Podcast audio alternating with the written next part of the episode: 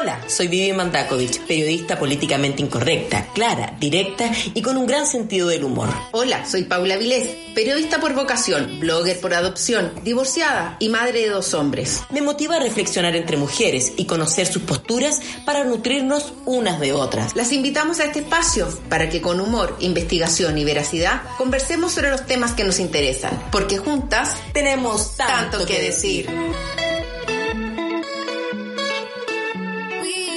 Hola amigas, ¿cómo está todo? ¿Cómo van? ¿Quién está arrepentida de todo lo que comió después del 18? Yo aquí entrenando estoy full. Paula. ¿Ah? Muy bonita la palabra, pero como que todavía estoy hincha. Todavía está hincha. Sí.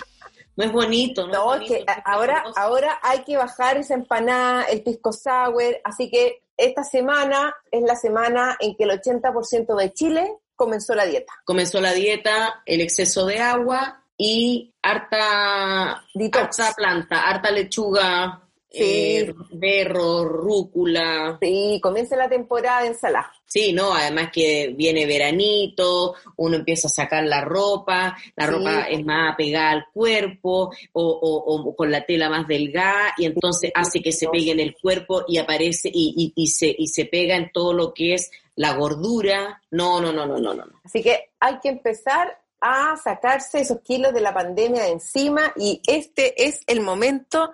eh, no sabemos si vamos a poder ir a la playa, pero aunque usted esté adentro de su departamento o en no sé dónde, en bikini, tendrá que ponerse bikini. Así que vamos que se puede. Cerrando la boca. Sí, oiga, ¿y cuántas cuentas te la bailaste, Vivita? Cerrando la boca. cerrando la boca, cerrando la boca. Cerrando la boca. Cerrando la boca. Oye, no, pero estuvo celebrado con mesura. Por lo menos en mi caso, muy mesurado. Tampoco, por ejemplo, se quedó mi hermana acá. Entonces, como yo ten- estoy en la fase 3, como tú también, Claro. eh, como una Las Condes, pero para ir a los Barnechea fase 2 tenía que pedir permiso. Y el Mm, permiso solamente se podía pedir uno entre el 18 y el 20. Claro. ¿Me ¿Cuándo entiendes fuiste? Eh, fui el 18. Ya, sí, yo voy donde, yo, yo, o sea, yo, yo fui donde mis papás el 18 también, y el resto de los días en casa, con Sí. algún cariñito por aquí, por allá, alguna cosa. siempre, por supuesto. Su empanadita a domicilio. Qué idiota. Menos mal que no dijiste otra cosa. Sí, sí, estoy decente, estoy decente. Oye, ya, nos vamos a poner, vamos a poner seria, pero seria vamos a poner seria porque hoy día seria es un, tema, es un tema eh, serio, pero a la vez queremos demostrar, eh, queremos tomarlo como con mucha, con mucho relajo, porque las invitadas, tenemos dos invitadas hoy día, nos pidieron también eso. Porque además nuestro, tratamos de que este programa sea eh, un reflejo de lo que es la vida. Y, y la, y la vida a veces se ríe y otras veces se llora y otras veces hay que enfrentar problemas. Y por eso decidimos hablar de este, de este tema, que es un tema complejo, difícil de abordar, pero que, pero que es parte de nuestra realidad. Y es el cáncer, así, con todas sus letras. No como, ¿te acuerdas que hace años atrás, te estoy hablando, De larga, larga y penosa y enfermedad. Así decían la gente, cuando la gente moría de cáncer, claro, cuando alguna autoridad eh, o alguna celebridad moría de cáncer, no se decía eso en la pantalla, se decía de una larga y penosa enfermedad. Muy raro eso, ¿no? Súper raro, súper raro, porque además podía ser cualquier cosa, o sea, larga y, y dolorosa, no sé, puede ser una hemiplegia también. Cualquier o cosa, sea, puede ser una depresión. tantas. Sí, po. Así que hoy día vamos a tratar de hablar a calzón quitado y de interpretar todas las dudas sobre cómo enfrentar, enfrentar perdón, esta enfermedad que solo en 2017, en cifras entregadas por el INE, se llevó a 27.504 personas, que es el 25, casi, casi el 26% del total de muertes ocurridas ese año, el mismo 2017. Es heavy, porque me imagino que cuando te llega la noticia, uno no es una, no es algo que tú estés preparado. Claro, de repente uno siente un dolorcito, siente alguna cosa. Yo que sufro de una mini hipocondría, yo, a mí me han dado varios cánceres, entre comillas, pero entre comillas, y, y- y digo, ojalá nunca. Pero debe ser muy duro cuando estáis sentado frente al médico y te dice, usted tiene cáncer. Y, y después, ¿cómo lo, cómo, ¿qué palabras eh, tú le puedes decir a una persona que te está contando? ¿Cómo te puede apoyar un familiar? Eh, o sea, ese es un terremoto de una intensidad increíble que te sacude la vida al ciento por ciento. Entonces, por eso es que quisimos tener precisamente las invitadas para que nos cuenten desde lo, desde lo más cotidiano, desde lo más sencillo hasta lo más complejo, cómo fue. ¿Cómo se vive? Cómo se vive y además hoy día, bueno, sabemos que son miras que han sido, que fueron súper valientes y que, y que le quisieron dar esa vuelta. Sí, no, de, las pobrecitas y hoy gracias a Dios, igual hoy día me parece a mí que el cáncer es mucho más tratable que hace 20 años atrás. Tan sí, claro. tratable. Sí, y con mejor pronóstico. de todas maneras, ahora yo encuentro que nadie se muere en la víspera, nadie se enferma en el minuto. mira, a uno le toca lo que le tiene que tocar. Eh, de hecho, el otro día mi prima me escribió un WhatsApp y me dice, eh, ¿cómo estás? Saludándome y me dice, estoy acá en la clínica Las Condes, una amiga muy querida, una sensación así como extraña, pero, pero nada, o sea, creo que fue al baño, como la típica como sensación quizás cuando uno tiene una infección urinaria, bueno, un cáncer fase 4 en la uh, vejiga. chuta. En la vejiga, o sea, nunca había sentido nada. No, porque es que eso es lo que tiene como que el cáncer, en el cáncer no te avisa. Y tampoco uno se está haciendo un PET todos los años para escanearse completo y saber si tenía algo o no. Tal cual. Entonces, la verdad es, me dijo sí que, que, su amiga tenía muy buen pronóstico, ya. porque es un cáncer que, que, parece que no es de los más complejos, de los que más dan susto, como uno, no sé, un, un páncreas, hígado, todo eso. Oye, pero vamos a partir por lo esencial, y que es definir qué es lo que es el cáncer. Es una enfermedad que consiste en el crecimiento sin control de células anómalas, las que pueden formar un bulto llamado tumor. Con el tiempo, este puede crecer e invadir tejidos contiguos, afectando a órganos y funciones del cuerpo. En algunos casos, además, las células anormales se diseminan por la circulación sanguínea hacia otras partes del organismo, lo que se conoce como metástasis. Oye, en mis primeros años de periodista, en realidad de, de estudiante como de último año, me tocó hacer un reportaje en el Carlos Maquena sobre los niños con cáncer. Y, y, creo que ahí fue donde aprendí efectivamente cómo funcionaba el cáncer y de qué se trataba, porque el título del reportaje fue Células que no quieren vivir, porque efectivamente son células que como que se transforman en células anormales, células que no funcionan, como, como si estuvieran defectuosas de alguna forma, y se empiezan a multiplicar de esa manera. Así que en resumidas cuentas, de eso se trata. Qué heavy, por eso que, el, hay que ojalá, eh, tratar de que no haya esa oxidación celular. pues. Y ahí hay, bueno, hay varios libros, hay varias teorías, eh, corrientes que hablan de cómo evitar esa eh, oxidación celular. Que entre paréntesis voy a, recomendar un libro que, que no, no, tiene que ver con la cura del cáncer, sino que de Deepak Chopra, que justamente habla de eso, de los supergenes, cómo uno puede ayudar a fortalecer su cuerpo y su genética, que está súper invadido con los factores externos que pueden generar esta oxidación, fíjate, o la inflamación, la inflamación de la inflamación, sí, que la produce la harina, los azúcares, y, según eso yo lo estoy haciendo súper mal. Súper mal. dulce. Me fascina las cosas dulces. Las cosas dulces, tú sabes que, tú debes saberlo, Paula, pero... A ver. Que el azúcar es tan adictiva como la cocaína. Sí, absolutamente, absolutamente. mira, fíjate que hay un doctor de la clínica de los, de los Andes, Mauricio Buroto, explica que en muchos países ya es la primera causa de muerte y en regiones menos desarrolladas la segunda, después de las enfermedades cardiovasculares agrega que el cáncer es tan prevalente por la mayor expectativa de vida, no debido a la completa eliminación de factores de riesgos ambientales como la polución y el tabaco. Parece que el tabaco es power. ¿eh? No, si es malo, es malo entero.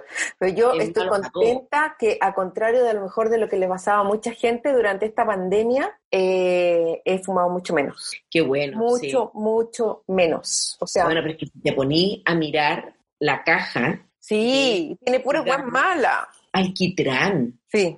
O sea, hay una tracalá de cuestiones que casi no se pueden ni siquiera reproducir de lo, de lo extrañas que son y te lo estáis metiendo al cuerpo. Entonces, obviamente, o sea, me estáis metiendo contaminación, como suciedad. Sí, no, le, no, le estáis metiendo factores de, factores de riesgo.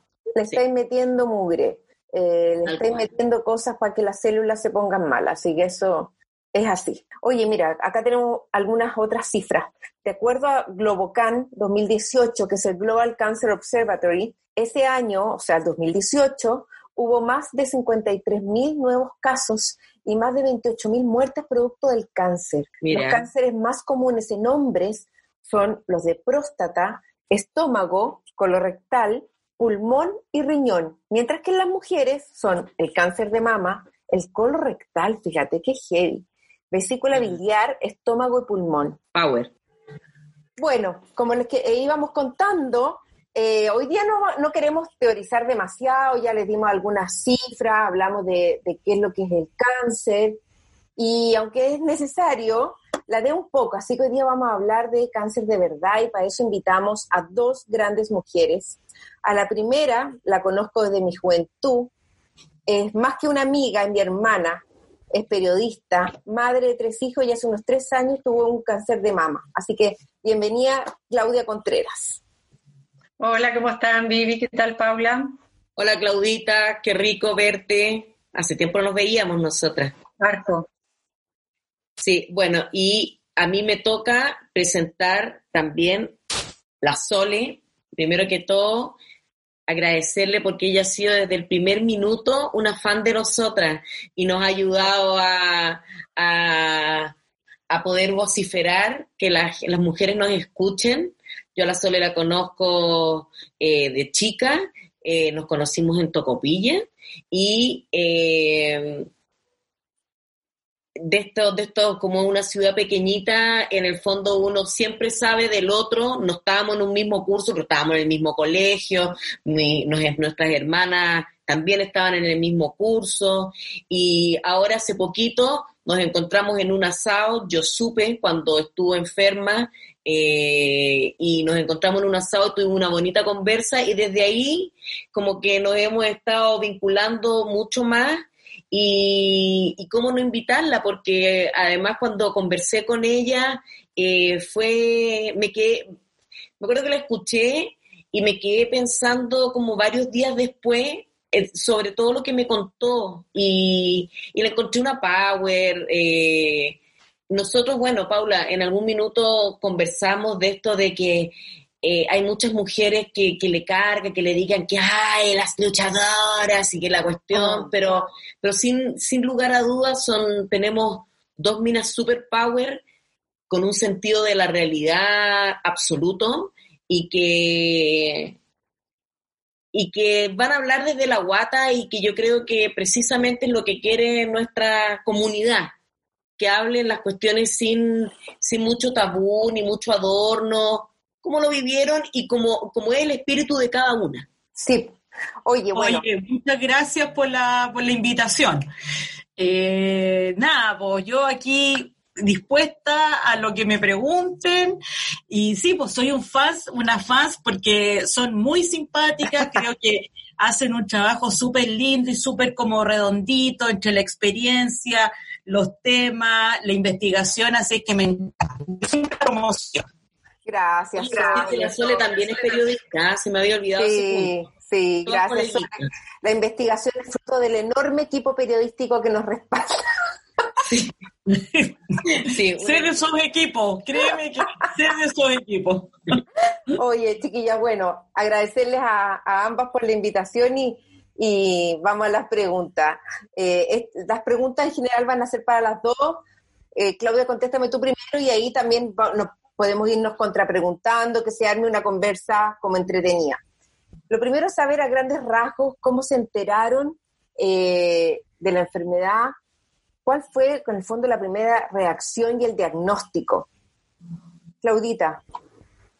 Mira, en mi caso fui a los chequeos anuales y que deberían ser anuales. En realidad yo de eso, a partir de esta experiencia, lo recalco mucho. Y el doctor encontró algo raro. Y ¿Al, palpar de la mama? Al palpar, al palpar. Fue al, típico chequeo ginecológico ese como para que me den el, como cuando uno le va a revisar los autos. La, es, la revisión, técnica, La revisión técnica, claro, y entre la conversa con un doctor que conozco, pucha, tiene la, más de 25 años, y, no voy a dar más datos. No. Entonces me, ya lo conozco, entonces como que le vi algo raro en la cara. Lo miré y él me miró también raro, me dijo, ¿tienes algo? Y él siempre súper relajado, entonces a mí me, se me pararon al tiro las antenas. Me mandó a hacer una serie de exámenes eh, y me pidió una mamografía. Yo, según yo, me la había hecho, pero la verdad es que nunca existió, nunca me la hice el año anterior. Y ahí empecé a darme cuenta que hacía cuatro años que no me hacía ni una mamografía, tres o cuatro en realidad.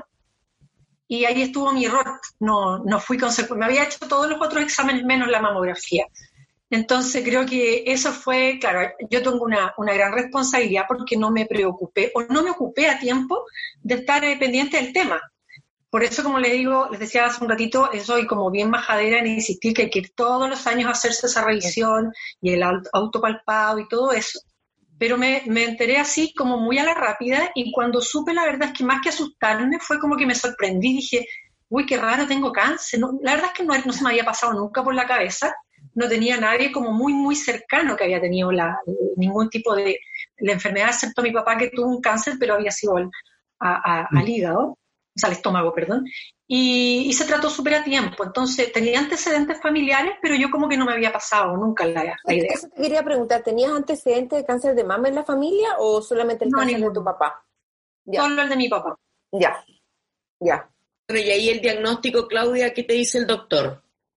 Me, bueno, me apuró mucho los exámenes. De hecho, me, me preocupé cuando empezó a llamarme a la casa para decirme que en vez de hacerme un miércoles me hiciera el lunes. Entonces, cuando yo vi tanto urgencia en él, dije, ya, estamos hay que prepararse para lo que sea. Y efectivamente me encontraron un cáncer de mama, la mama derecha, grado 3, y la verdad es que empezamos al tiro con todo. Yo nunca he sido mucho de la medicina alópata, pero acá la pensé bien y dije, bueno, acá no es responsabilidad mía nomás, o sea, yo tengo tres hijos y dije, aquí no se trata de mí, solo de mí, sino que de todo el entorno que uno tiene, porque estas enfermedades son súper desgastadoras y eso la, la Sole lo va a poder decir, o sea, no se enferma solo uno, sino que todo un entorno familiar y, y, grupal amistoso que está todo el mundo muy pendiente, entonces dije, acá tengo que hacer algo.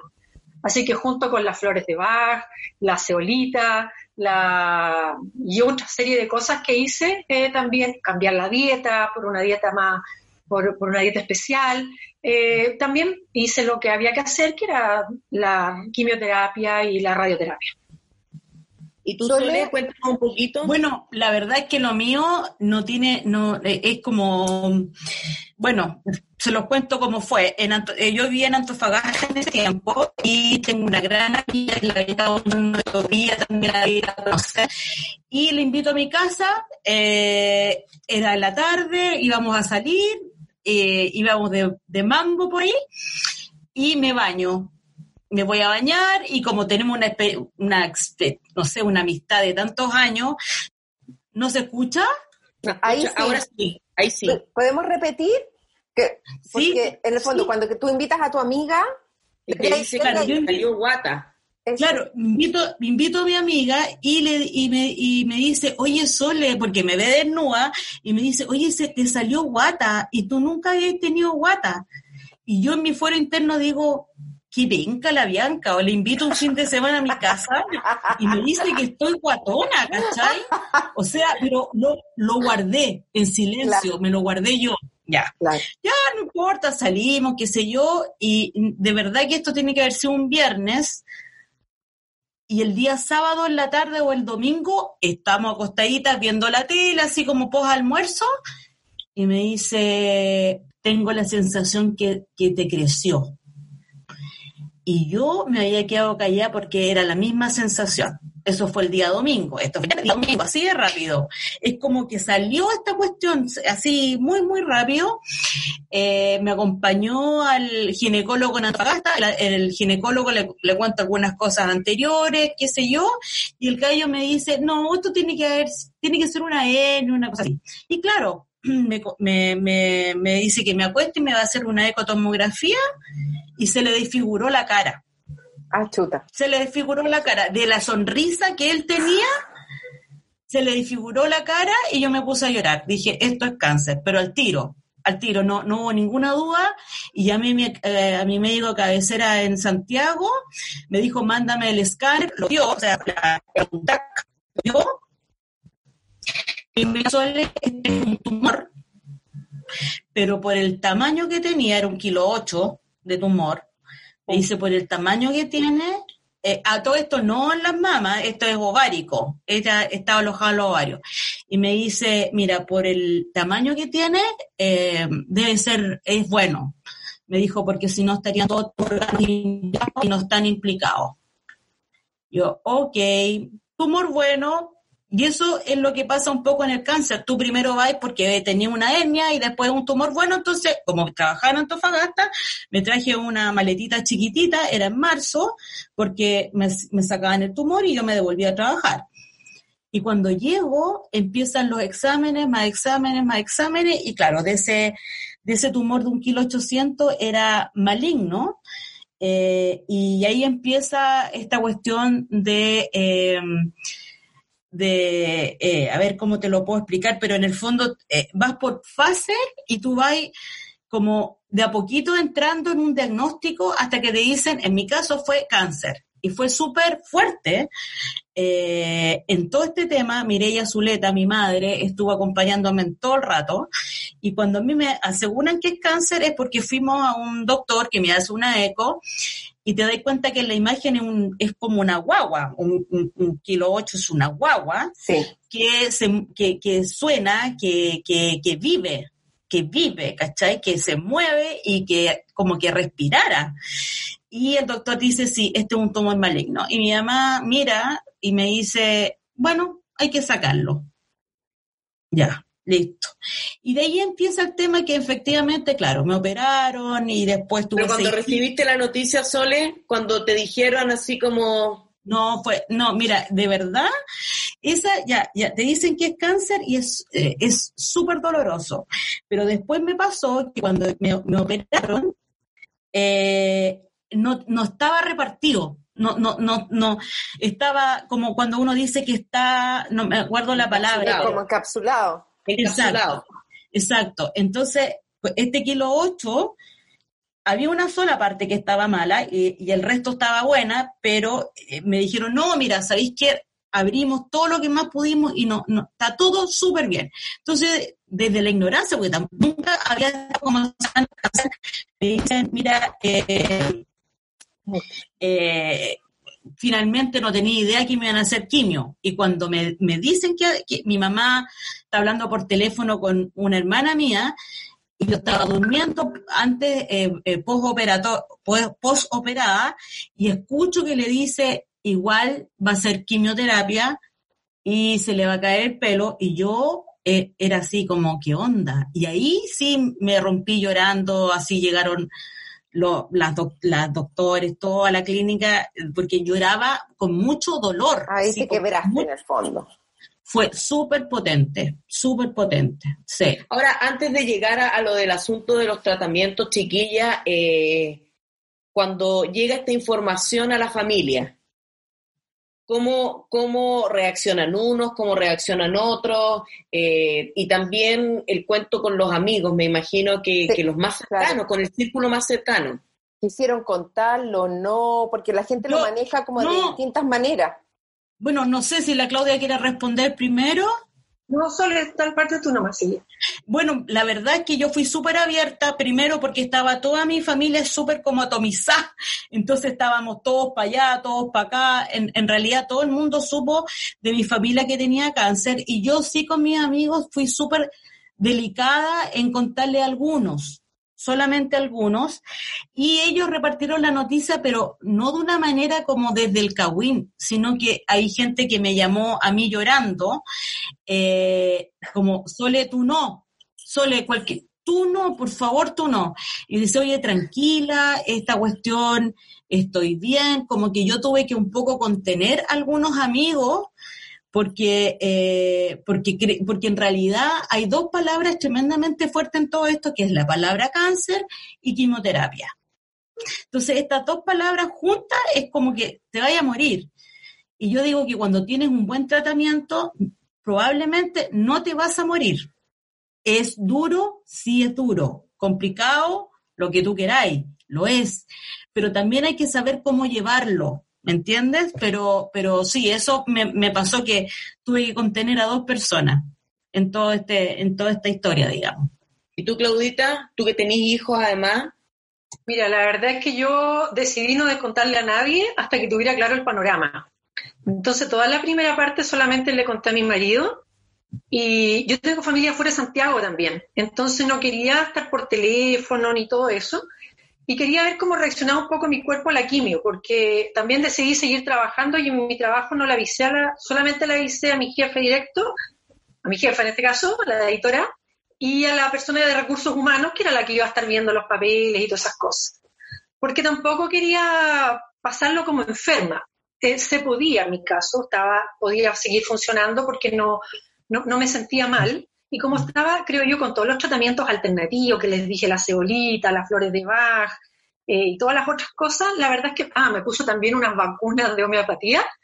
Y la verdad es que todo eso como que encuentro, yo no sé si fue placebo, la verdad es que no sé. Pero yo me sentí bien dentro de todo, al general, porque yo me acuerdo que yo llegaba a las quimio y yo veía a la gente súper, súper así de caía mal, y yo llegaba con, de rojo, vestida de rojo, que según yo es mi color de poder, así como bien, bien pintado de los labios de rojo, así como que iba a una fiesta o un evento, alguna cosa, y yo decía, yo no, yo voy al spa porque acá es el único rato donde puedo estar tranquila, descanso, puedo dormir y como que nadie me molesta. Entonces te juro que me trataba psicológicamente sentirme como en un lugar de relajo donde estaba pasando algo que me hacía bien.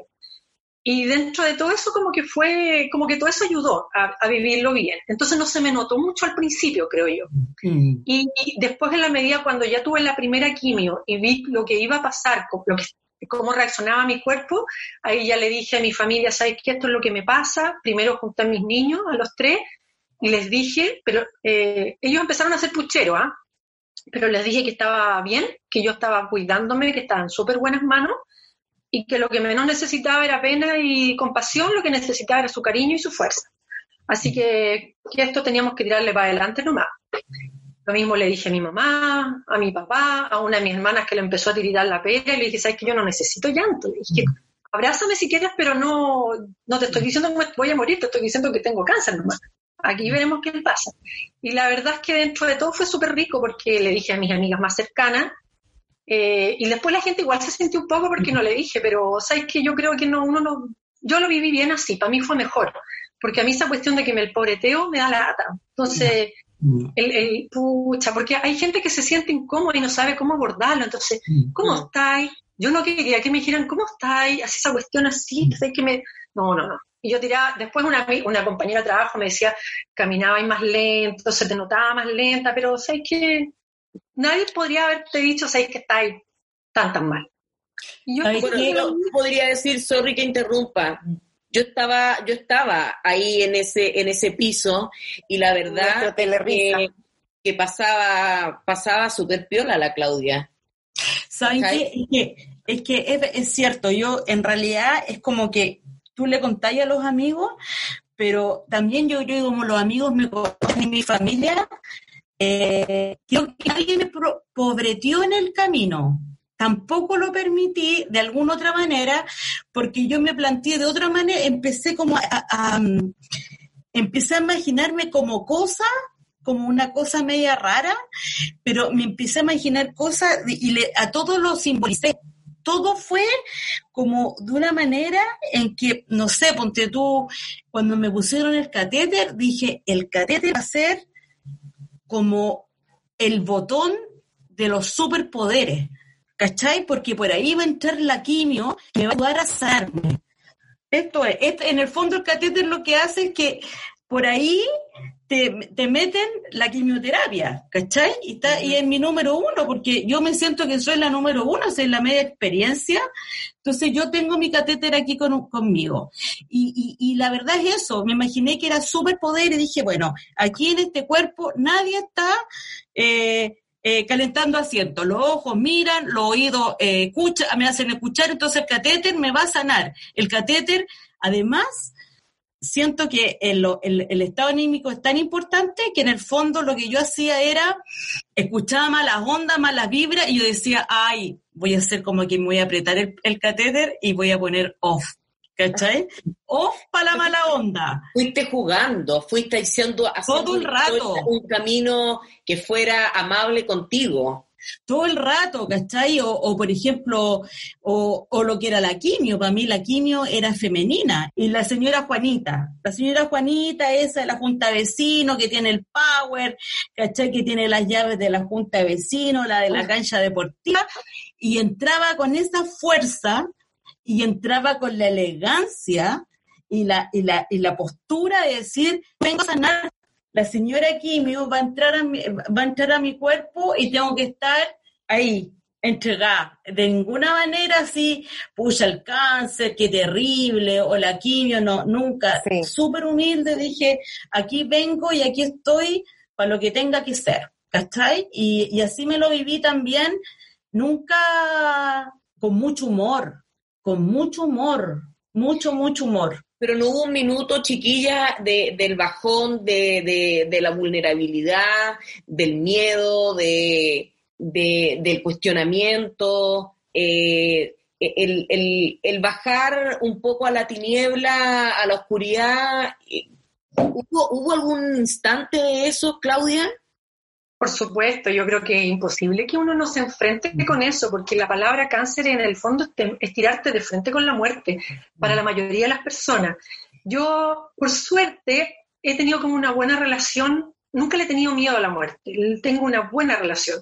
Y creo que para mí fue súper importante darme cuenta que era verdad, que no era como que yo me pintaba la película con eso, porque no, no me asustó. Lo que me preocupó fue la gente que, que podría eventualmente haber quedado acá, que mis hijos, que uno no sé, esa cuestión de que los hijos pueden ser grandes, yo tengo ya hijos grandes, igual para uno son sus niños, entonces siente que igual hay una cierta vulnerabilidad que queda ahí.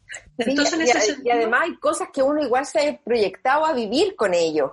Verlo, que, que, se casen o que vivan en pareja, que estén contentos o que tener nietos, no sé. Y tú sabes que te necesitan igual, o sea, uno siempre está la mamá ahí para cualquier cosa, a veces ni pueden llamarte, pero está la mamá y esa cuestión ya es como fundamental. Entonces, esa es la parte que me preocupaba. Y el momento que te podría decir el segundo, porque fue súper cortito, por suerte, más duro para mí, fue cuando, porque hay todo un mito con respecto al pelo, y, y claro, yo estaba un poco expectante qué iba a pasar con eso. Y en la primera quimio, casi a los tres días, el pelo se empieza a caer de una manera brutal, ¿ah? no, es una cuestión que se te cae un poco pelo, se cae el mechón. Entonces yo estaba leyendo en mi cama sentada y de repente miro porque siento algo acá y veo que se me había caído un mechón y miro al otro lado y tenía, yo tenía el pelo como largo, mucho más abajo de los hombros. Y se me veo unos mechones colgando, entonces miro, lo tomo y como que empecé como a hacer pucheros, yo a tiritar la pera Dije, no puedo ser tan tonta. En mi caso, eso, eso me sirvió para mí. Dije, no puedo ser tan tonta estar preocupada del pelo cuando lo importante es la salud. Este, el pelo crece. ¿A quién le importa? Y la verdad es que viéndole el lado amable me creció más fuerte, con menos canas, así que decidí que en realidad fue... al principio crespa, que eso es súper curioso. crespa, claro, yo siempre tenía el pelo súper tieso, súper liso, y fue crespa, pero creo que, que de repente uno, eh, em, eh, siento que, que se va empieza como a autocompadecerse a veces y, creo que me di cuenta en ese, justo en ese segundo que no era necesario, que la energía mía no tenía que estar destinada a autocompadecerme por las cosas que me estaban pasando por el deterioro físico, que eso es innegable. Si yo les dijera todas las cosas que pasan y la Sole también puede comentarles, o sea, desde las uñas hasta las cosas más íntimas y delicadas de tu cuerpo, lo pasan mal. Pero eh, era lo menos relevante. Y lo importante había que enfocarse en estar fuerte, en estar bien, de tener buen ánimo, como dice la Sole, en, buen humor. Yo me reí mucho de que era pelada, que estuve un buen rato pelada. Me puse para trabajar en peluca. Eh, no sé si se notó, pero, pero yo iba feliz con mi peluca. Pero cuenta por qué, por qué decidiste usar peluca y no usar pañuelo, por ejemplo para que no se notara que tenía cáncer, porque quería evitar todo eso, la cosa de la compasión, el, que fuera tan evidente, porque yo seguí con mi vida exactamente normal, yo seguía en mi trabajo, yo como periodista haciendo entrevistas, eh, yendo a reuniones y actividades que requerían la presencia de mucha gente, entonces no quería verme así como la enferma. No quería tratamiento especial, al contrario, y anduve en micro, y anduve en metro, y hice todas las cosas normales, y fue evento, y, creo que fue bueno para mi ánimo también, eso de sentir que estaba, que estaba bien, que estaba partícipe en el, en el entorno. Mm. bueno, ¿cómo lo viviste esa parte? ¿En qué momento sentiste?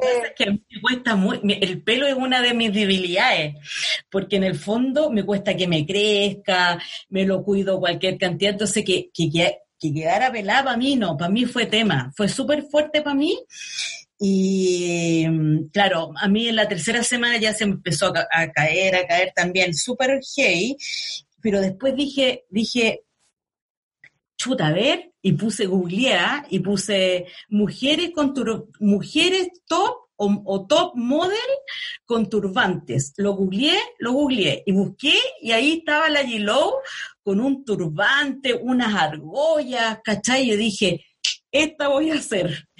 ¿cachai? Esta voy a hacer. Y ahí en el fondo empecé a jugar con los pañuelos, tenía distintos pañuelos de distintos colores, jugaba con las tenía, aprendí a maquillarme, porque en el fondo ayuda mucho aprender a maquillarse para evitar un poco lo que decía la Claudia, que te miren como la enferma. Entonces yo en el fondo también hoy día hay tiendas especializadas en turbantes de verano, invierno, eh, con colores, lisos, y ahí uno va jugando, pues, ¿cachai? Pero yo en Las cejas chiquillas también eh, se caen todos los pelos del cuerpo se te caen, todo. Pero todo. Ah, todo. Todos lados. ¿Me entendiste? Todo. Todo. todos lados. Entonces, Clarísimo. tipo, yo me acuerdo que llegué a tener, en una no tenía nada y en, y en este lado tenía cuatro cejas, en este en el lado izquierdo. Cuatro pelos cuatro pelos. Y en estos cuatro pelos decía que no se me caigan, que no se me... Y al final no, dije, ¿sabéis qué más? Voy a, iba a ir un viaje con una amiga porque ya había terminado mis quimios y ahí me hice este... Mm, de me las hice de jena y mi sobrina me acompañó, una sobrina que tiene cuatro años, me decía, Sole, te ves enojada. te ves enojada, porque hace tanto tiempo que no me veía con ceja, que ella me decía, Sole, te ves como enojada. Y yo decía, pobrecita, pero no, era que me había hecho la, la, y aparte, Sole, de, de, del sentirte vulnerable, del enojarte a lo mejor con la vida, o de sentir pena, o de sentir miedo, o de enfrentarte de tú a tú, o, a lo mejor no, no sé, a, la muerte. Mira, ¿sabéis que ahí el tema fue que en realidad, sé que como que traté de ser súper humilde, dije ya, si esta cuestión llega hasta acá, llega hasta acá, pero avísenme, avísenme cuánto, tengo, cuánto tiempo tengo para reorganizar el tiempo. Eso fue lo que me dije mentalmente. Eh, sentía un poco culpa porque en el fondo esta culpa es porque vaya, vaya a hacer sufrir al resto. Ese es un, es un dolor que uno tiene, que hace sufrir al entorno. Sole, pero ¿cómo, ¿cuál fue como el mayor miedo que sentiste? ¿Cómo lo enfrentaste en ese minuto? Bueno, claro, es un miedo que es bien indescriptible, porque, bueno, la Claudia también yo creo que lo sintió más aún que ella tiene hijos, que es una cosa que es una experiencia súper extraña. Nunca, nunca yo había tenido ese tipo de miedo. Ese es como, ese sí que es miedo. Es como esa la sensación. Y, bueno, me pasó un poco en este proceso, cuando yo me iba a comenzar a hacer las quimioterapias, eh, me eh, tuve que ir a otro médico porque eh, el, oncólogo Carlito, que a todo esto lo, eh, lo, lo, amo, el Carlos, el Roja de la semana, me dice, sabes que antes de empezar a hacer las quimios, tenemos que ver si, si, tienes algo en, en, el colon. Y yo digo, ¿pero por qué? No, me dicen porque tu tumor no es normal del ovario, es del colon. Entonces hay que verificar si ahí no hay tumor, si ahí no hay cáncer.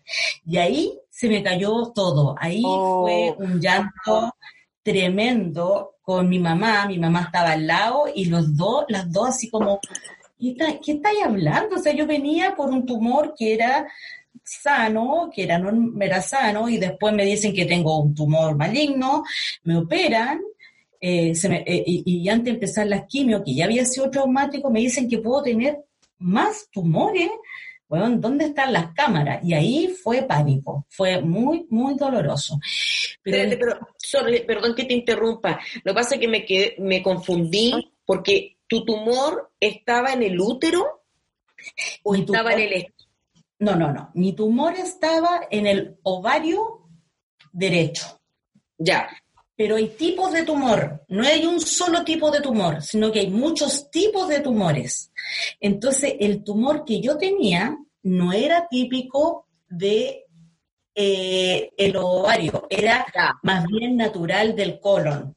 Ya, ya, ya. Entonces, eh, entonces, como decir, el tumor... Claro, que viene de otro lado, es una metástasis en el fondo.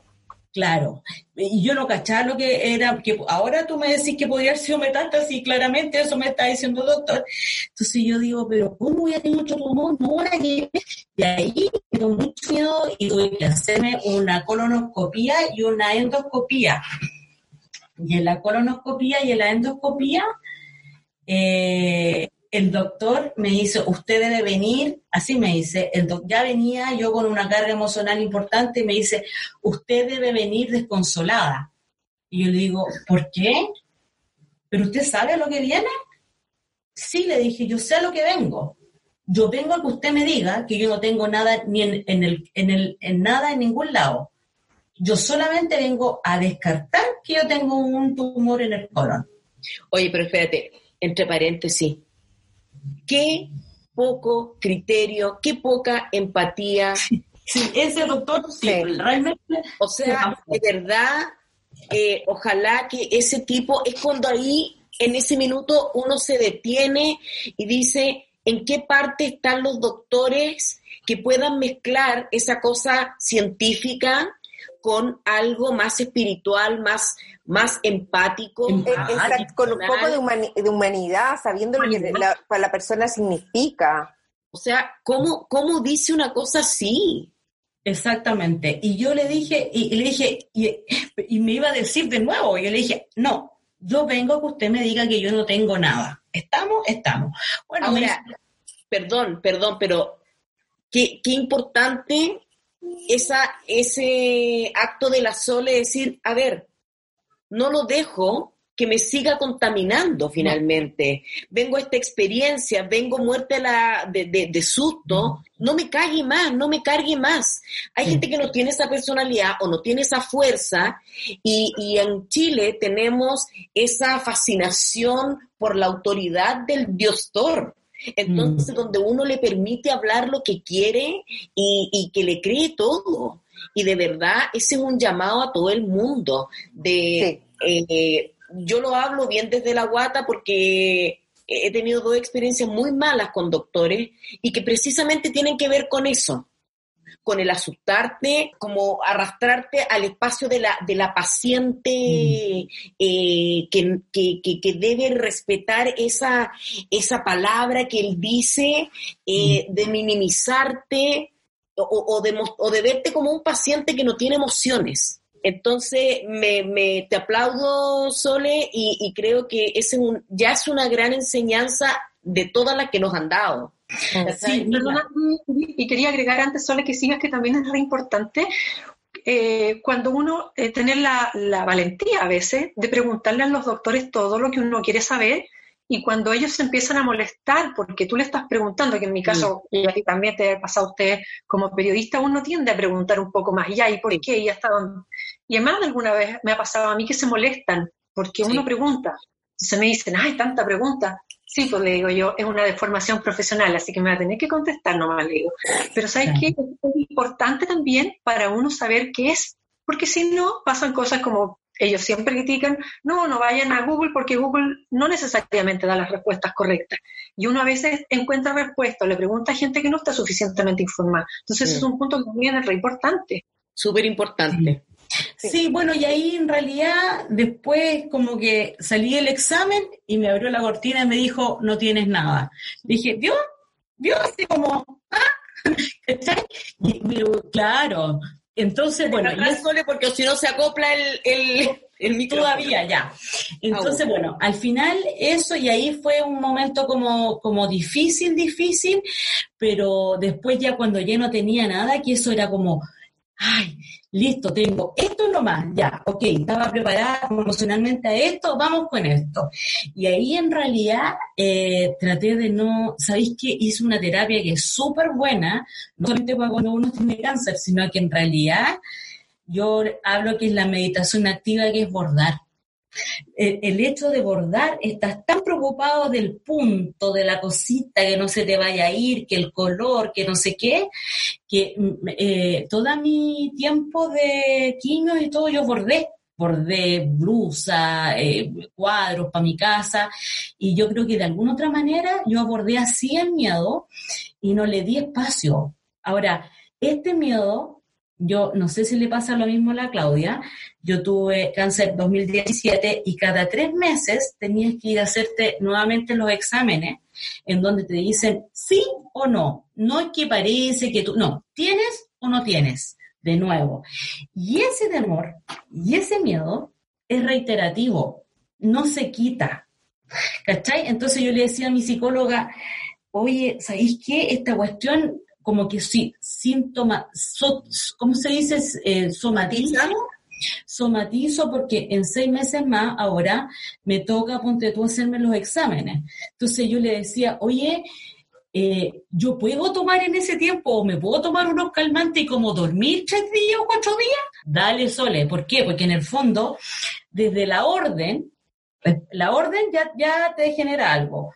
Luego te, te hacen el examen y te dicen como dos días o tres días que no sabes si tienes o no tienes. Y ahí yo dije, ya, ok, aquí me lanzo. Son tres días como de lanzamiento, vas a dormir, de tener la agenda ocupada, si podéis tomarte unas pastillas para dormir, dormir, porque en el fondo de alguna otra manera te genera ese nerviosismo, va pasando con el tiempo, pero al principio es traumático, si no sabí ¿cachai? No sé si a la Claudia le pasa lo mismo o tiene esta cosa que, que, uno es más loca, pero en el fondo yo son tres días en que yo es como que en el fondo eh, todo pasando, lo que venga lo hago, ¿cachai? Para pa, pasarlo bien, ¿cachai? No, en realidad como que no, estoy como más inquieta, pero no, no, no me siento mal. Lo que pasa es que igual yo he tratado como de apoyarme en un montón de otras cosas. Yo trato de meditar, he hecho yo un poco, entonces trato de bajar. Eh, para mí, el gran aprendizaje fue decirle no al estrés. No quiero estrés en mi vida y no voy a permitir que entre. Entonces, cuando empiezo a entrar en estas dinámicas, así como medias acelerar, yo me salgo un poquito, me observo y digo, sabes que no, aquí hay algo, aquí hay un cambio que hacer porque esto va a permitir que entren cosas que yo ya no quiero en mi vida. Entonces, como que hago, estoy haciendo constantemente ese ejercicio. Y entiendo que si, que si viniera nuevamente, cosa que espero que no ocurra, y estoy haciendo de todo para que no ocurra, em, bueno, no me va a quedar otra que aceptarlo nomás, pero, pero le, hago la pelea en ese sentido, desde la cabeza, desde tratar de estar bien, sigo comiendo con una dieta especial, eh, la dieta alcalina, eh, un montón de cosas así como que yo incorporé en mi vida, así que, no sé, un poco entregada también a lo que sea, pero ocupada haciendo cosas para que no, no regrese. Y tratando de difundir todo.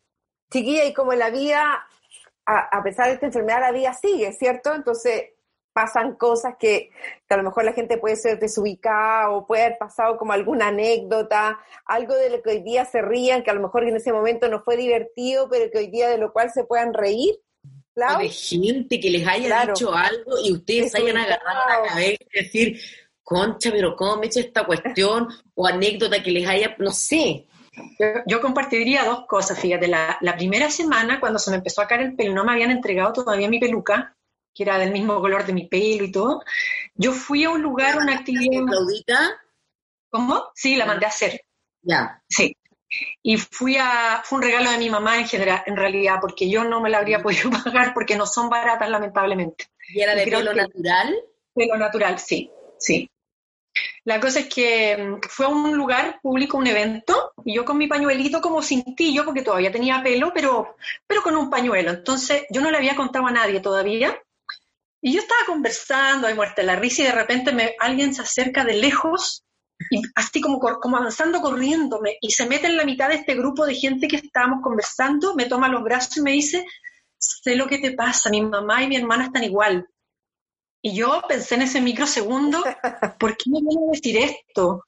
Entonces yo le digo, ¿qué me pasa que? Bien patúa yo, pues. Que tenéis cáncer.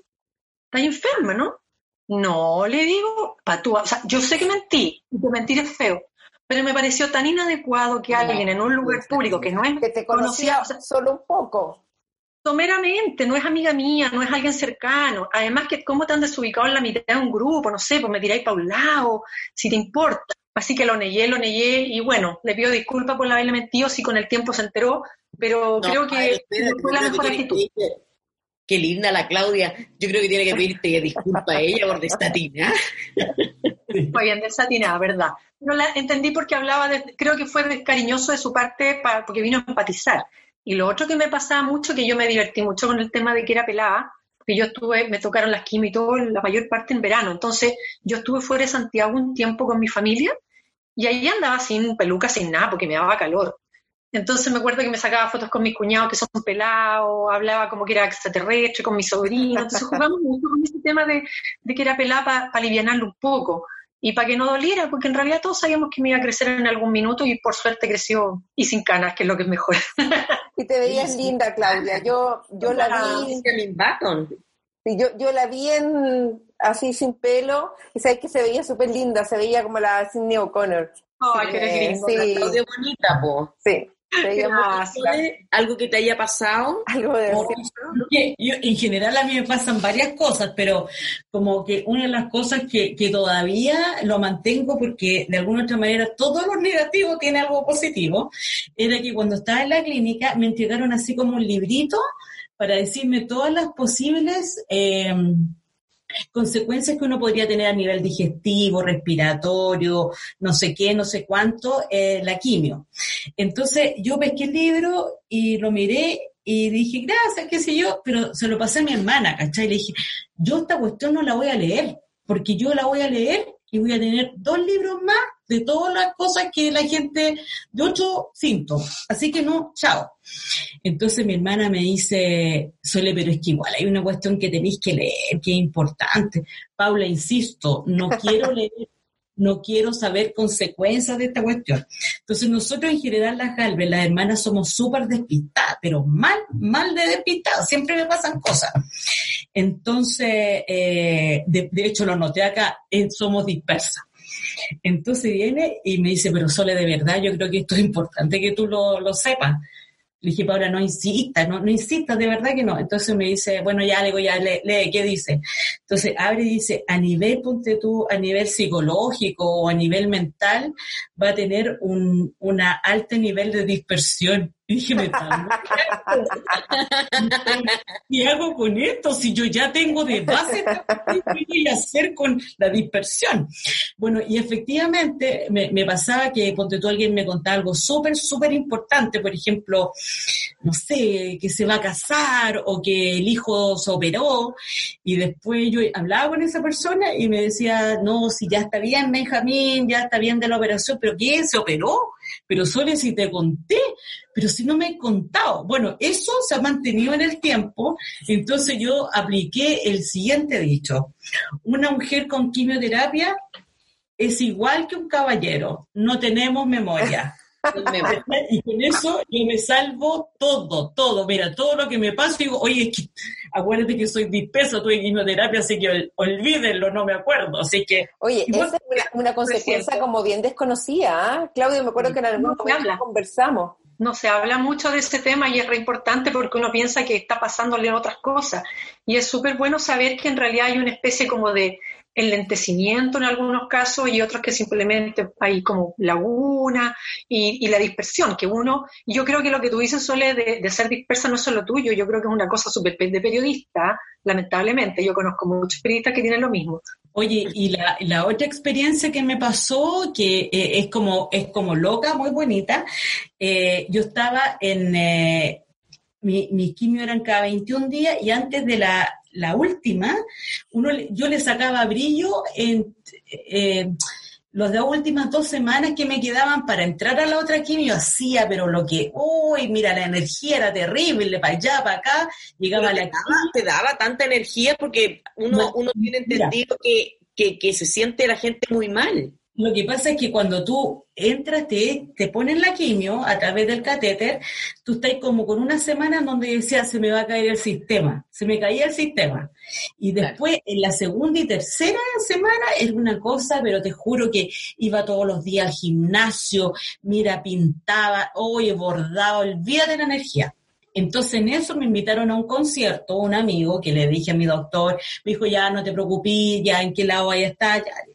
Y me fui después de eso a un bar, ¿cachai? Autorizado todo por Carlito. Entonces vamos con este amigo y eh, voy al baño de este bar y en la parte del toilet donde tú te lavas las manitos eh, era entre hombres y mujeres y yo me estaba como arreglando el pelo, pero en realidad tenía el turbante, y se me acerca un tipo muy parecido a la Claudia y me dice, hola, me dijo, ¿te puedo hacer un...? Te he estado mirando toda la noche y dije, oh, pinche. te he estado mirando toda la noche, yo estoy detrás tuyo y me di cuenta y te quiero hacer una pregunta. ¿Qué le digo yo? ¿Tú tienes cáncer?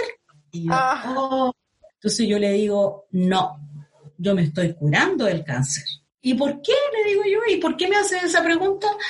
Y viene y él hace así. Se, toma el pelo y abre acá. Y él también había tenido cáncer y tenía la marca de su catéter. Y fue así como mirar un chino, un chileno en China y nos abrazamos como grandes amigos hasta el día de hoy. Ahora vivimos juntos. Y ahora vivimos juntos. bueno, ahora, la verdad, no. Pero ahí les quiero contar algo. Eh, nos empezamos a juntar con Arturo para conversar y todo. ¡Qué buena! Y él tenía en su brazo, tenía un eh, punto y coma. Tenía una figura de un punto y una coma. Y me dijo, Sole me dijo, ¿qué es esto? Y le dije, no tengo idea, no sé. Le dije, no, espérate, soy periodista, algo tengo que preguntar, tengo, algo se me tendrá que... Algo tendré que saber de qué se trata. Y le dije, bueno, es un punto y una coma. Sí, me dijo.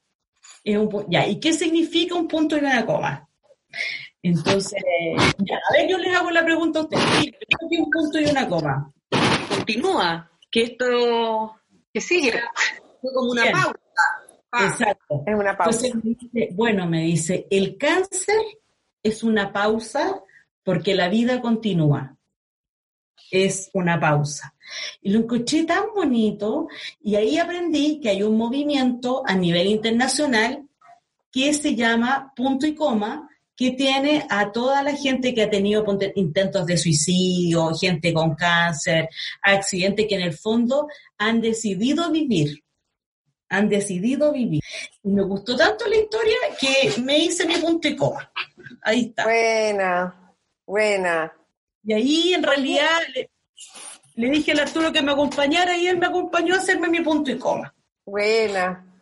Oye, un poco tomándome de lo que tú estabas recién diciendo, Sole, y ya como para ir cerrando un poquito eh, esta conversa, eh, son, son como, en realidad yo tengo una, un tema que plantear y yo que después la Vivi va a cerrar este tema, pero em, hay toda una postura de plantear el cáncer como una batalla, como algo que hay que vencer, como que la, esto es para valientes. Y, y hay em, algunos em, expertos, eh, especialmente yo la conozco de la directora de la Corporación Yo Mujer, que es la que apoya a mujeres con cáncer, que ella plantea que esto es una aberración de plantearlo de esa forma, que la guerrera, que la heroína, que la valiente, porque ¿qué pasa con la que finalmente muere? ¿Se quería morir? ¿No fue valiente? no era resiliente. ¿Cachai? Eh, entonces, les quiero preguntar qué opinan de eso desde la primera persona, porque es mucho más fácil decirlo cuando no estáis ahí, en ese minuto. Claudita. Mira, yo entiendo desde dónde viene lo valiente, porque en realidad hay como una, un esfuerzo súper grande por seguir adelante, un esfuerzo que es mental eh, o psicológico en realidad, perdón, psicológico, y un esfuerzo físico, porque la enfermedad es súper desgastadora. Eh, cuando yo les decía que hay una serie de inconvenientes de todo tipo, eh, y sin entrar en demasiado detalle, pero todas las partes como húmedas de tu cuerpo, eh, como la boca, te salen ampollas. Entonces eso, hay una serie de molestias físicas que tú estás teniendo en tus uñas, en tu pelo, en tu piel, la luz. Yo me acuerdo que me quedé sin pestañas y andaba de anteojos oscuros adentro de mi casa, porque en verano no soportaba tanto la luz. Entonces, no te te das cuenta que no estás en condiciones eh, físicas como para tolerar muchas cosas. Entonces, entiendo desde dónde viene la idea de decir que guerreras o que estás en la pelea, pero también concuerdo súper bien con que esta es una cuestión que a uno le toca y a veces estás en, puedes atravesar este desierto y otras veces no. No siempre depende de ti, porque no depende de tu actitud, no depende de tu, de tu humor, no depende solo del cariño de tu entorno, depende de una serie de factores súper grandes. Entonces, eh, por eso te digo, entiendo desde dónde viene esto, porque es una idea de repensar, pero no depende necesariamente de uno. Mm. ¿Sole? Sí, estaba analizando el tema. Mira, hay, una situación, eh, eh, como que lo primero es, una vez, muchas veces uno dice, yo no escuché mi cuerpo, pero resulta que el cuerpo no habla el cuerpo no habla. Lo que sí puede hacer que tenga ciertos malestares que tú los dejes pasar. Pero lo primero es que tú tienes como una, una autoculpa de una situación que es, te toca, te toca nomás, no, no.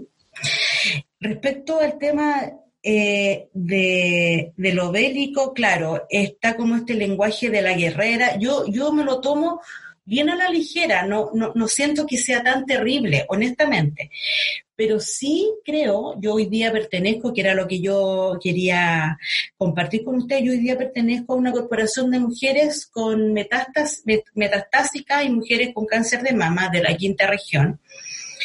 Eh, y que nos llamamos Corporación Valientes. Yo creo que tal vez, tal vez más que guerreras, somos valientes, como decía recién la Claudia porque hay situaciones muy difíciles, o sea, a mí no me pasó nada, ponte tú con las uñas, como decía ella, o la, pero sí me pasaron los dolores neuropáticos, que son dolores que cualquier cosita, por muy delicado que sea, te duele el cuerpo, no te, no te puedes, no, no, tenés que estar acostada y la manera de resolverlo es haciendo ejercicio, entonces como un contrasentido.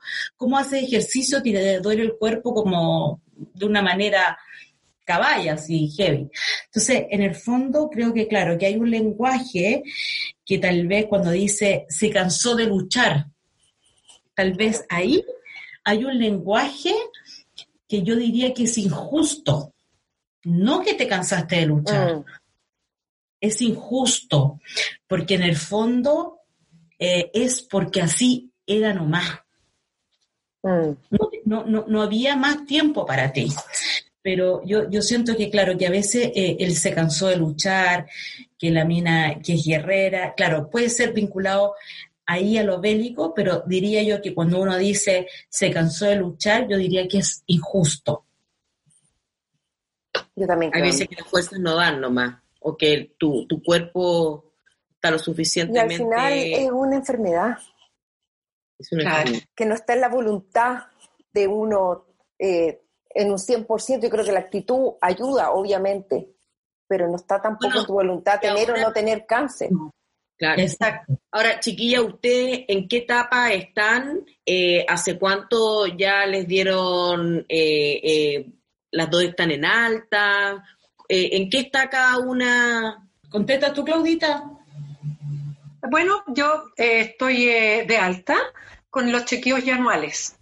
Ahora debería ir, pero con este tema, debería ir hace un mes, pero con este tema de la pandemia me dijo el, mi doctor que mejor esperara porque como su hospital sabía, o sea, yo me atendía en la FALP, la Fundación Arturo López Pérez, estaba reconvertido para recibir pacientes de, de COVID. De COVID. Por lo tanto, mejor ni me apareciera.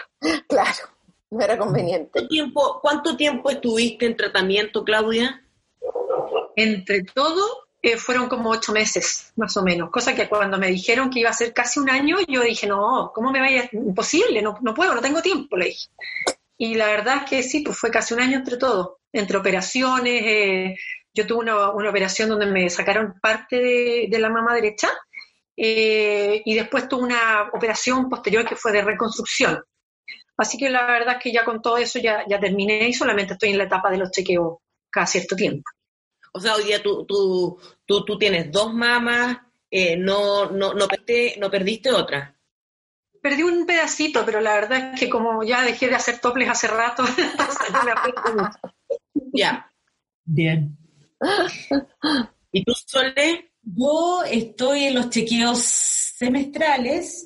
Yo en mi tercera quimioterapia eh, enchufar la quimio, armé una empresa, porque dije, ahí tú te vas dando cuenta que la vida es una, todo eso que uno dice, que la vida es una, que la vida es hoy. Yo armé una empresa en mi tercera quimioterapia enchufada, eh, que es de regalos corporativos, de merchandising, y me dedico a eso, trabajo desde mi casa, entendí que, como decía Claudia, el estrés no es un buen amigo, en realidad eh, dicen siempre que el, el cáncer es, es, de la gente que tiene pena, pero la verdad es que las investigaciones dicen que los que están cercanas al cortisol, que es un exceso de esta hormona, de esta, cuando hay un estrés, continuo, es ahí donde puede haber cáncer. Por lo tanto, eh, no al estrés, no al estrés, yo trato de manejar eso y estoy trabajando, trato de vivir la vida un poco más tranquila, dentro, pero no soy tranquila tampoco, pero trato de hacer eso y con mis como chequeos súper, soy súper eso sí estricta, así seis meses, listo. También me demora un poquito más ahora que fue en agosto, o sea, hace dos semanas atrás estuve con exámenes y todo bien, eh, y entendiendo que, que siempre siempre la vida es hoy. ¿Esa fue la perspectiva, el cambio? ¿Esas ganas de gastar la vida? Sí, yo creo que tiene que ver con, eh, con decir, lo que más me pasó yo creo que es hoy día priorizar y decir qué es lo que es un problema y qué es lo que no es un problema. Hay cosas que hoy día para mí ya no son problemas. ¿Cachai? Y otros que sí lo son, y, pero no, no, no pesco mucho los problemas. Quería contarles algo chiquitito que no sé si se pueda sí, alcanzamos, nos quedan unos minutos todavía. Bueno, lo que pasa es que un, regalo que le hice a mi mamá fue irnos a Cuba, pues ella tenía muchas ganas de irnos a Cuba, nos fuimos a Cuba, y estando en la playa, en el mar, me encontré con una mujer de raza eh, india australiana, que eh, ella me comenta en un, en un español muy malo en inglés muy malo, que había tenido cáncer en dos partes, que era cervicuterino y en el estómago, pero que ella no había tenido cáncer que no había tenido quimioterapia. Entonces yo le digo, ¿cómo te sanaste si no tenías quimio? Pues yo tenía así el pelito, súper cortito. Y ella me dijo cuatro puntos y que así se había sanado. El primero, buena alimentación, que es lo que dice Claudia. Dos, no estrés, no estrés. Tres, gente negativa, out, fuera. Y cuarto, la meditación. Y de verdad que dije, cuando me vine de Cuba, dije, yo vine a Cuba a escuchar esto de esta chiquilla. Mm. Esa fue lo mejor que me pudo haber pasado post quimio, haber escuchado esto de, ella, que no sé quién es, no tengo idea, lo único que sé es que ella se dedica en Australia a hacerle cariño a niños abandonados en los hospitales. Ese es hoy día su, a eso se dedica y me dijo, anda Kerala, a meditar y, estoy aprendiendo a meditar en este tiempo. Eso estoy, era lo que me faltaba. Clau, y si quisieras como decirle algo, pasar como un, mensaje, una ayuda, un, no sé, a alguna mujer, alguna mujer que, que lo esté pasando en este minuto mal por su cáncer. Y también agregar en el, también cómo te cambió a lo mejor la perspectiva de ¿A qué vino este cáncer? Mira, yo creo que para mí es una súper buena pregunta eso. ¿A qué vino? Vino a reordenar cosas que estaban un poco desordenadas, eh, a poner pausa, a, volver a poner el foco en lo relevante, que ya lo tenía como medio claro, pero de repente esto de entrar en la máquina a veces se nos olvida o no lo queremos ver. Y, y es bajando constantemente, estar pendiente, estar consciente. La verdad es que para mí tiene que ver con eso, estar consciente de lo que como, cómo me relaciono, cómo hablo, con quién hablo. Eh, tratar de, calmar esa cosa, turbulencia interna que a veces uno la llena eh, limpiarme de eso y expresarme de un, y vivir de una manera un poco más calmada. Yo tuve la oportunidad ahora de, por estas cosas de la vida, de pasar parte importante de la cuarentena fuera de Santiago, que no me podía volver, pero creo que fue un regalo y lo pasé en el campo. Y la verdad de darse cuenta, volver a aterrizar que los ritmos reales e importantes son otros no esta cosa de andar corriendo. Yo por eso ahora estoy súper feliz encerrada en mi casa, porque no hay que salir a la calle, no tengo que ir a hacer las cosas a la calle, no pierdo ese tiempo valioso en andar moviéndome de un lado a otro para hacer cosas que en realidad no son importantes. Eh, creo, creo que mantener los lazos, ser más afectuoso, decirle a la gente cuando uno la quiere y decírselo, no darlo por sentado, me parece que es como, como me vino a enfatizar eso. ¿Y, ¿Y qué le diría a la gente? Bueno, yo no sé si si sea, tengan la moral como para decirle algo a alguien, pero lo único que puedo recomendar o recordar que es súper importante hacerse los chequeos cada cierto tiempo. A uno le da lata, le da flojera, eh, le da muchas cosas, pero puede ayudarte muchísimo y evitar un muy mal momento. Sole, algo que quieras como decir. Mira, lo mismo, yo, yo creo que, claro, vino a repriorizar, pero también creo que, como decía un poco recomendar a las mujeres y a los hombres que como el cuerpo no habla, porque si no, no habrían enfermedades, que para eso están los chequeos anuales. Y yo la otra vez conté que en una hora y media o dos horas, si tú pides todo, la mamografía, la ecotomografía, intravaginal, eh, qué sé yo, el PAP, que son siempre tres, tres exámenes importantes la mamografía, la ecotomografía intravaginal y el PAP. Con eso uno puede, en el fondo, prevenir cosas que son ingratas.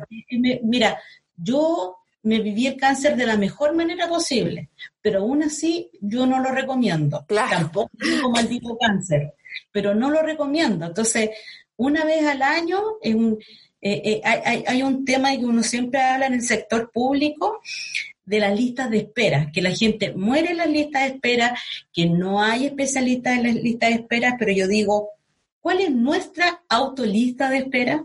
¿Dónde está la salud dentro de nuestro pilar? Y la autolista de espera hace que la salud esté al final.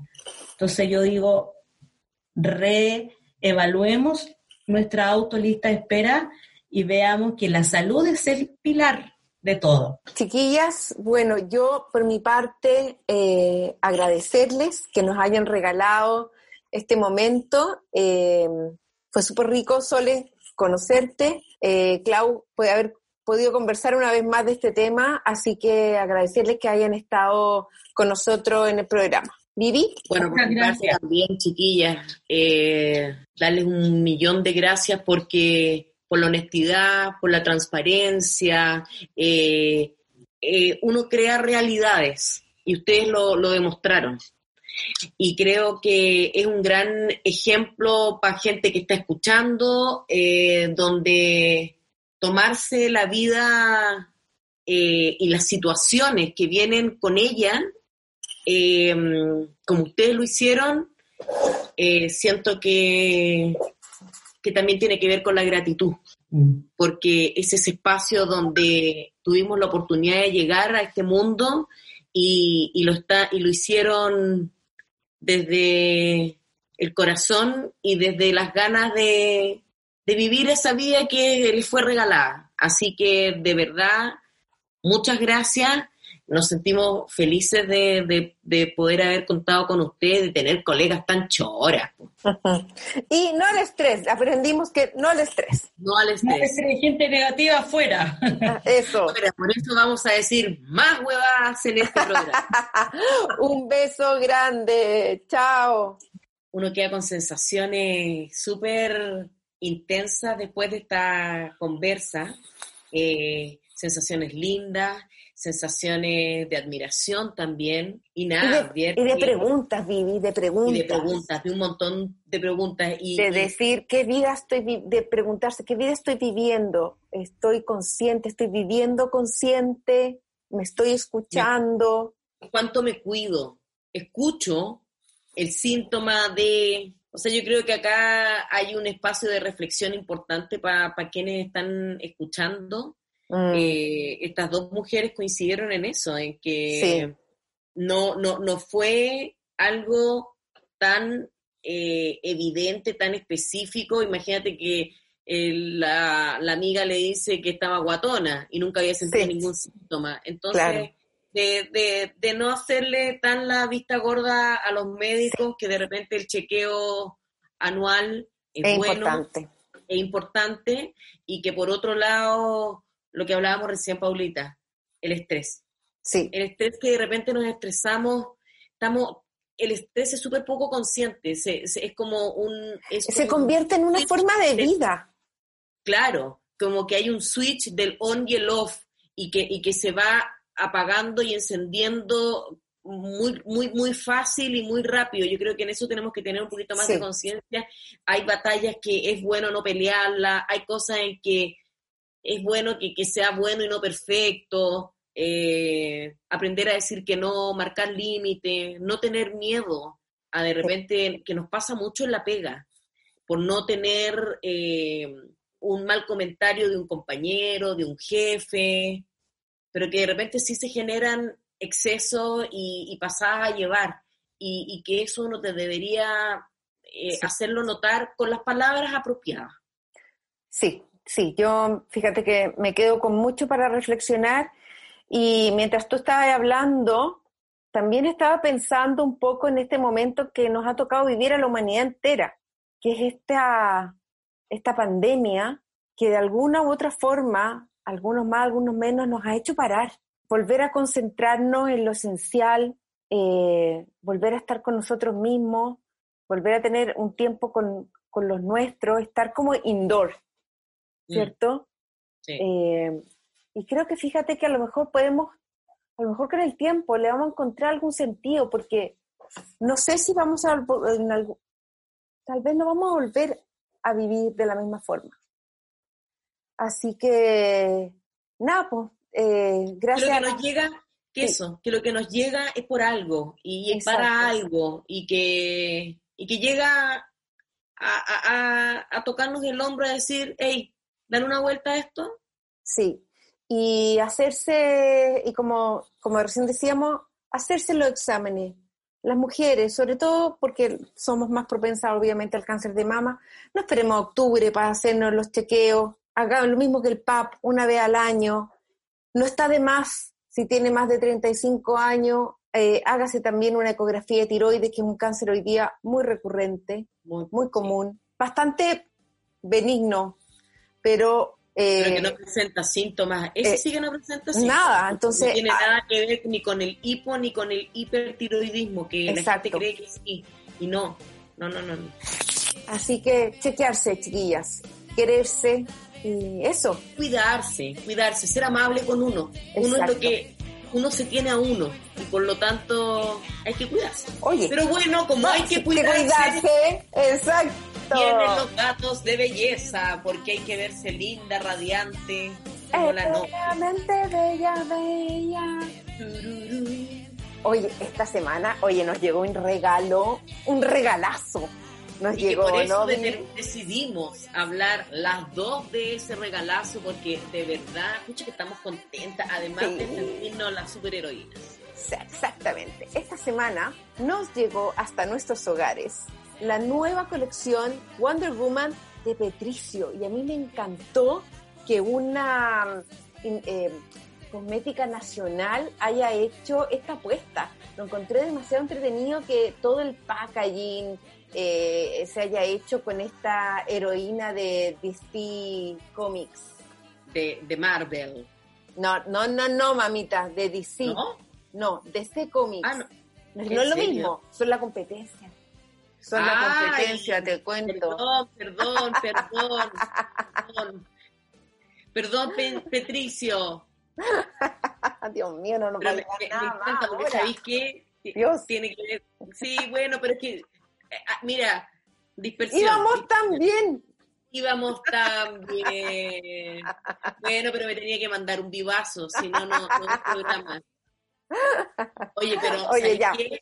Pero vayamos desmenuzando, porque acá es una línea compuesta por distintos productos y que incluye rubores, máscara de pestañas, labiales, sombras y pigmentos. Y que de verdad, bueno, las dos coincidimos, en algún minuto lo hablamos, que hay una máscara de pestaña que es waterproof, que de verdad es buena.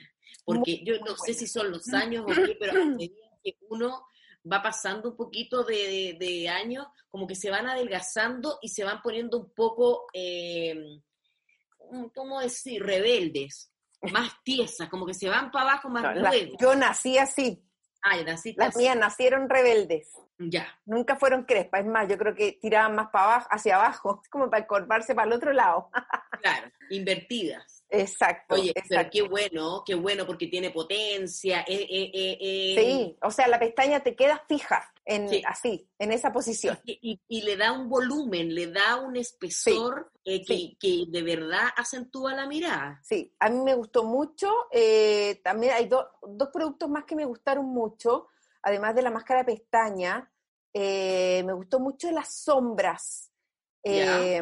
Me gustó mucho eh, la coloración que eligieron para esta colección, porque creo que tiene mucho que ver como con, el, con los colores que usamos las chilenas porque tiene mm. un iluminador, tiene un color como más color piel, más cafecito, eh, tiene un tono que es más café para la noche con un poquito de brillo, para que en fondo te pueda servir, tiene un azul, un celeste que tiene que ver, pero no es un celeste tampoco tan intenso, yo diría que es como un azul piedra que también te puede servir para la noche, yo lo ocupé ayer, no muy marcado, poquito, y sabéis que se ve piola, o sea, no... Sí, yo creo que tiene que ver con eso, o lo ocupáis ultra marcado, sí. o muy suavecito, porque si no, uno puede verse como sin ánimo de pelarla, pero ¿te acordás cuando Kenita usaba esa sombra celeste? Lo mismo pienso. No era bonita. ¿Cachai? Entonces, no, porque era, además, esto es como del año 70. Claro, pero esta, esta si uno le da como el toque casi como que podría incluso eh, potenciar el, el, delineador, también se ve choro. También, se puede usar la parte más delgada del pincel para usar, por ejemplo, ese azul como un delineador y podría verse muy bonito. Y además, producto que me encantó, que es el polvo bronzer, pero que viene en formato como grande, por lo tanto está pensado no solamente para el rostro, sino que está pensado ya como en estos primeros días que el calorcito, empezamos con la polerita, eh, para pegarnos pues, ¿ah? una, una, tostadita. Exactamente, con la bruja, toda la parte que tenemos invernal.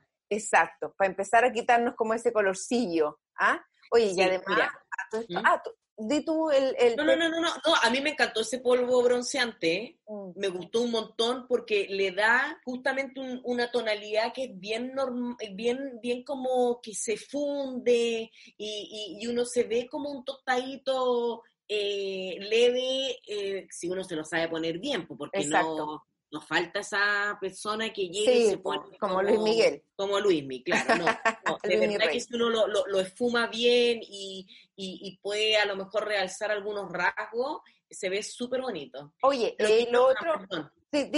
sigue, no, que a mí, a mí, lo, que, lo que me encantó fue el labial. Ah, el color, mira, yo no lo he probado todavía. El color rojo del labial es como un rojo italiano. Ah, qué lindo. Y se ve muy bonito, muy bonito. ¿Es cremoso? Es cremoso, pero se fija bien. A pesar de lo cremoso que es, permanece, porque en general uno tiende a pensar que el cremoso como que se, se, sale muy rápido. No, este tiene una fijación buenísima. Ah, estupendo. Oye, y lo bueno es que son productos que no están testeados en animales, que eso es muy, muy bueno. Muy bueno. Y además eh, tienen excelentes precios. Oye, bueno, sí, pues los precios van entre todos los productos que mencionamos entre 3.990 y no hay nada que supere el 6.990, incluyendo este polvo que es súper grande súper grande que dura la vida y que de verdad te puedes maquillar el cuerpo completo por siete años seguidos. Sí, así que eso es fantástico. Eh, así que aplausos para Patricio y su colección limitada de Wonder Woman. Es una colección limitada, así que... Aprovechen la chiquilla porque es re buena. Oye, eh, yo solamente voy a dejar este encabezado porque creo que voy a dejar para el próximo capítulo porque este hace un capítulo largo. Eh, la semana pasada me hice una sanación con ángeles, así que fue una experiencia muy bonita. Está dentro de lo que se llama la angeloterapia cuántica y me la hizo eh, Cristina Gárate. Así que la próxima semana voy a hablar un poco más sobre esto porque esto también tiene que ver con la belleza interna y tiene que ver con la salud y tiene que ver con resolver eh, temas y nudos que podemos tener energéticos. Así que la próxima semana les voy a dar todo el detalle de cómo fue esta, esta sesión terapéutica. Además que los ángeles, eh, cuando uno se mete en la historia de, de, de quienes creen en los ángeles y de quienes llevan una postura de vivir constantemente sintiendo su presencia, es muy bonito. Así sí, que podíamos estamos- hacer un tema de, de, de algo así, ¿ah? De, Sí, de un- todas un maneras. programa un poquito más más espiritual. espiritual, esa es la palabra. Así que Oye. vamos a los panoramas porque tú tienes algo que tiene que ver con, con ese tema. Sí, yo, mira, también la voy a hacer Vi Tengo Miedo Torero. Me encantó. Ah, logras, lo lograste. Lo logré, lo logré después de una vez fallida. Compré una, o sea, me habían regalado una entrada y mi computador tenía 2% de batería y había dejado el cargador donde mi hermana. Por lo tanto, no pude verla y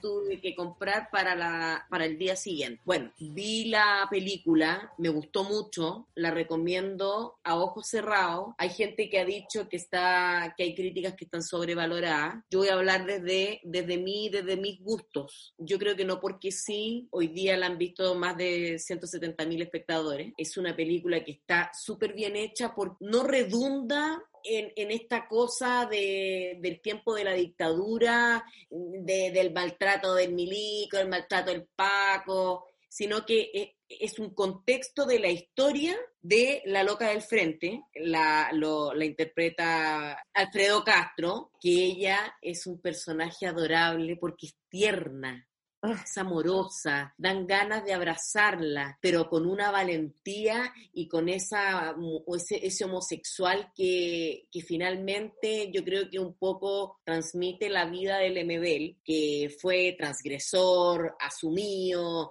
eh, muy, muy power, eh, muy aguerrido con mostrar lo que era, con ser siempre él. Eh, me parece que que Rodrigo Sepúlveda hizo una super película que es el director y hay una fotografía que es buena, hay una ambientación que también es súper, súper buena. Esto se, se, enfoca más o menos como en la... Es una historia de amor. ¿Ya? Y esto, sí, y esto se enfoca como en 1982, 86, por ahí. Y es de este, de, de, este, de este hombre gay que vive, que se mete en una casa después del terremoto, ¿cachai? Ah, okay. Es uno ocupa, es uno ocupa, ah, okay, y, ya. ¿cachai? Y que está con otros de, de ya en su decadencia de, de artistas, porque cantaron, bailaron y hacían espectáculos eh, como medios escondidos, pero también desde ese Chile bien oscuro y, y un poquito patético. Claro. ¿Entendí?